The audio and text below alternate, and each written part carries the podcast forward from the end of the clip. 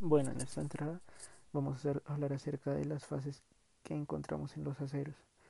Eh, como pueden observar, en la parte inferior se, eh, encuentra adjunta una, una, imagen de un diagrama, el cual representa las diferentes fases.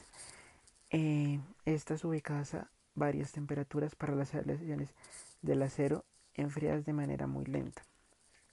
Estas pueden alcanzar un contenido de carbono que llega hasta los 6.6% eh, de, porcentaje de presencia de este elemento. Em, como pueden ver, el diagrama no se encuentra totalmente en equilibrio ya que hay un intercambio metálico em, entre las fases que no están de equilibrio. Eh, y por la misma razón, este es un gráfico de fase metastable. Conocemos que las fases sólidas de los aceros se muestran en el diagrama y algunas de las fases más comunes que conocemos son la ferrita, la austenita, la, la cementita y la ferrita. Comencemos por la ferrita. Eh, la solución de carbono es con hierro lleva un término de ferrita o también una fase en la que la estructura está compuesta por una cúbica centrada de cuerpo y está al 0% de carbono, lo cual corresponde a hierro. Este diagrama nos indica que el carbono es ligeramente soluble. Esto dentro de la ferrita, ya que la máxima solubilidad de este carbono es del 0.02% a una temperatura máxima de 723 grados centígrados.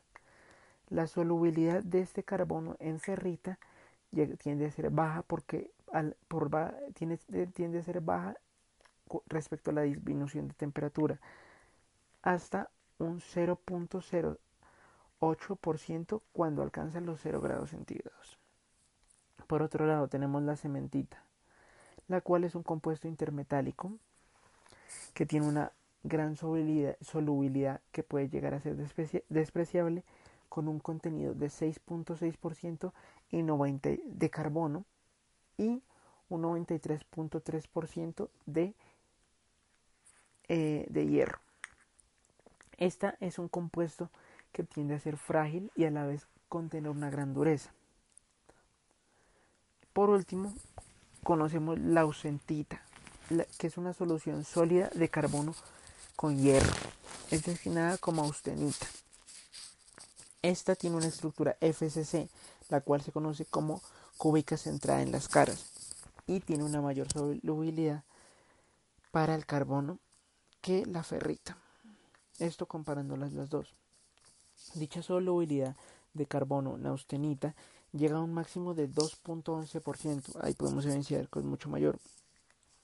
Pero asimismo su rango de temperatura, el cual alcanza los 1148 grados centígrados y después vemos que crece al 0.8% con una temperatura de 723 grados centígrados. Como se puede evidenciar, sería la temperatura inicial para la ferrita. Ahí ya vemos la, la diferencia entre las dos.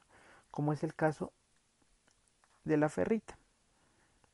Entonces, los átomos de carbono se dice que están disueltos, pero en mayor grado en el entramado de la FCC. Esta diferencia entre la solubilidad de una a otra eh, se da de manera sólida en el carbono, en austenita y ferrita, porque es la base del endurecimiento de la mayoría de los aceros. Todo esto lo podemos ver identificado y explicado a mayor detalle en el diagrama que nos señala los puntos del iniciales y finales tanto de la ferrita como la ausenita y qué partes del diagrama hacen referencia a estas fases que poseemos en los aceros. Gracias.